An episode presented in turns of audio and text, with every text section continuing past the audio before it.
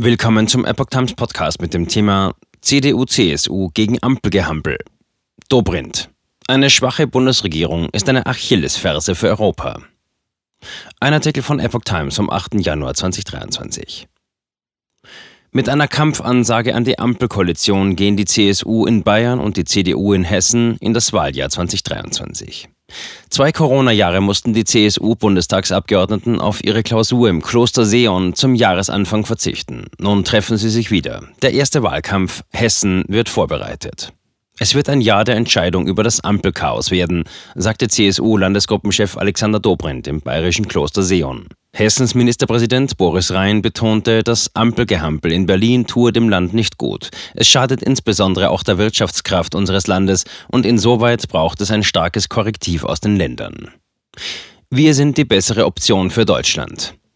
Im Kloster Seon hatten sich die 45 CSU-Bundestagsabgeordneten erstmals seit Beginn der Corona-Pandemie wieder zur traditionellen Klausur am Jahresanfang getroffen. Der hessische Ministerpräsident war als Gast geladen. In beiden Bundesländern werden im Herbst neue Landtage gewählt. In Bayern am 8. Oktober. In Hessen steht der Wahltermin noch nicht genau fest. Bayerns Ministerpräsident und CSU-Chef Markus Söder war zum Auftakt der Klausur für einige Stunden bei den Beratungen dabei.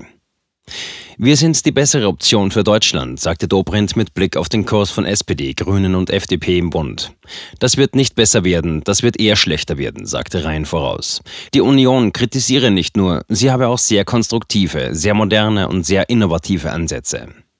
In der insgesamt spannungsarmen und überraschungsfreien Klausurtagung waren der russische Angriffskrieg in der Ukraine sowie die Folgen für Deutschland zentrale Themen. Ein Überblick. Krieg in der Ukraine. Dobrindt und Rhein forderten die Bundesregierung auf, sich nach der Entscheidung für Marder-Schützenpanzer schnell auch zur Lieferung von Kampfpanzern vom Typ Leopard an die Ukraine durchzuringen. Der Bundeskanzler ist aufgefordert, diese Entscheidung jetzt zu treffen, sagte Dobrindt am Sonntag. Rhein betonte, in der Ukraine wird auch Frieden und Freiheit in ganz Europa verteidigt. Die Präsidentin des Europäischen Parlaments, Roberta Metsola, begrüßte die geplante Lieferung deutscher Schützenpanzer. Es ist wichtig, dass wir das ukrainische Volk weiter unterstützen, politisch, humanitär, finanziell und militärisch, sagte sie. Innere und äußere Sicherheit. Angesichts immer neuer Bedrohungen von innen und außen dringt die CSU auf die Einrichtung eines nationalen Sicherheitsrates und eines oberen nationalen Sicherheitsberaters. Eine solche Entscheidung der Bundesregierung sei dringender denn je, sagte Dobrindt. Er erneuerte damit aber nur eine Forderung, die seit Jahren immer wieder diskutiert wird und welche die Union bereits im Bundestagswahlkampf 2021 erhoben hat. Es gebe viele verschiedene Bedrohungen aus dem Ausland und im Inland. Deshalb brauche es einen nationalen Sicherheitsrat, der all diese Themen bündele und die Bundesregierung berate. Der Sicherheitsexperte Peter Neumann unterstützte diese Forderung. Deutschland sei das einzige Land der G7-Gruppe ohne einen solchen Sicherheitsrat, das glaube, sich leisten zu können, dass verschiedene Ministerien unterschiedliche Politiken verfolgen. Deswegen ist ein nationaler Sicherheitsrat notwendig, wo koordiniert wird. Deutschlands Rolle in Europa. Der CSU-Landesgruppenchef forderte Kanzler Olaf Scholz einmal mehr dazu auf, Führung zu zeigen. Eine schwache Bundesregierung ist eine Achillesferse für Europa. Die aktuelle Führungsschwäche sei der Grund, warum Europa insgesamt nicht stark sein kann.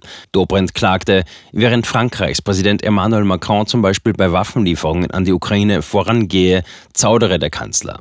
Allerdings machte EU-Parlamentspräsidentin Metzola deutlich, dass sie Deutschland durchaus als ein Land wahrnehme, das in Europa Führung zeige. Sie sehe ein Land, das führt, die Verantwortung übernimmt, das Verantwortung teilt. Energieversorgung. Die CSU bekräftigte ihre Forderung, die letzten drei Kernkraftwerke in Deutschland nicht wie von der Ampel beschlossen Mitte April endgültig abzuschalten. Sie sollten angesichts der angespannten Energieversorgung noch mehrere Jahre weiterlaufen. Dobrindt sagte, Deutschland habe Glück, dass das Wetter gerade so mild sei und es mehr Wind als normalerweise im Winter gebe. Wäre dies nicht der Fall, dann wäre das Risiko für einen Blackout durchaus deutlich gegeben. Die Situation im Gas- wie im Strombereich sei weiter angespannt. Es ist keine gute Luft im System. Der Chef des Netzbetreibers 50 Hertz, Stefan Kapferer, wies allerdings darauf hin, dass sich auch in diesem Winter die Stromversorgung in Deutschland in gewohnt zuverlässiger Weise zeige.